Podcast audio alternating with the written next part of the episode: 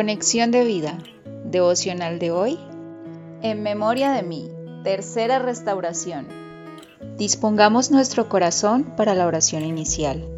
Espíritu Santo, obra en mí y llévame a vivir conforme a la verdad de la palabra. Ya no quiero recordar mi pasado con dolor, sino que quiero aprender a traer a mi memoria toda la obra tan extraordinaria que Jesús ha hecho en mí. Amén. Ahora leamos la palabra de Dios. Romanos capítulo 8, versículo 18. Pues tengo por cierto que las aflicciones del tiempo presente no son comparables con la gloria venidera que en nosotros ha de manifestarse. La reflexión de hoy nos dice, los once discípulos también experimentaron la restauración del Señor pues su recuerdo de la muerte de Jesús fue transformado en gozo cuando volvieron a ver al Señor resucitado.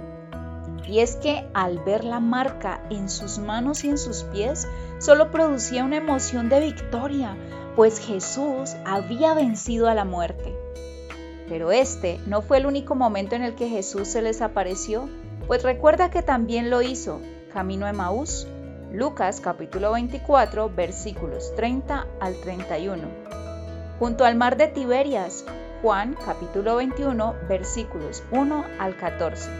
Y cuando estaban reunidos por miedo de los judíos en algún lugar de Jerusalén.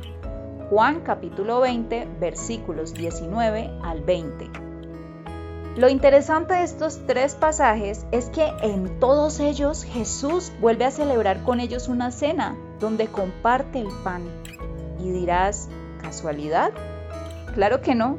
Con esto, lo que Jesús estaba sembrando en sus memorias era que cada vez que recordaran o vieran un pan y un vino, ya no trajeran a su memoria recuerdos tristes, sino de gozo, pues vieron a su Señor resucitado. Es por esto que cada vez que celebramos la cena del Señor, predicamos sobre la muerte de Lázaro o la vida del ciego de nacimiento, no lo hacemos con tristeza, sino con alegría, pues recordamos lo que hizo Jesús. La sanidad y restauración que experimentaron todas estas personas, los discípulos, Marta, María, Lázaro, el ciego de nacimiento, tratados en devocionales anteriores, la vivenciaron a raíz de la fe de creer en la palabra de Jesús.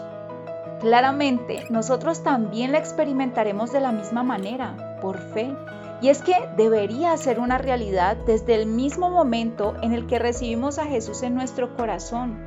Sin embargo, no hemos vivido conforme a ella porque no hemos creído que esta sanidad y restauración ya se nos entregó pues recordemos que es por medio de la fe que el Espíritu Santo actúa en la vida del creyente para que podamos experimentar de manera real toda esta verdad revelada en las Escrituras.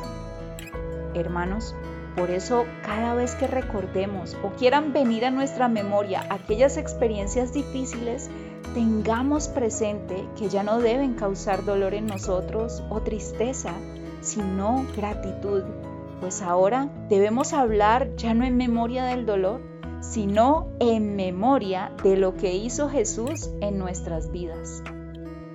Visítanos en www.conexiondevida.org. Descarga nuestras aplicaciones móviles y síguenos en nuestras redes sociales.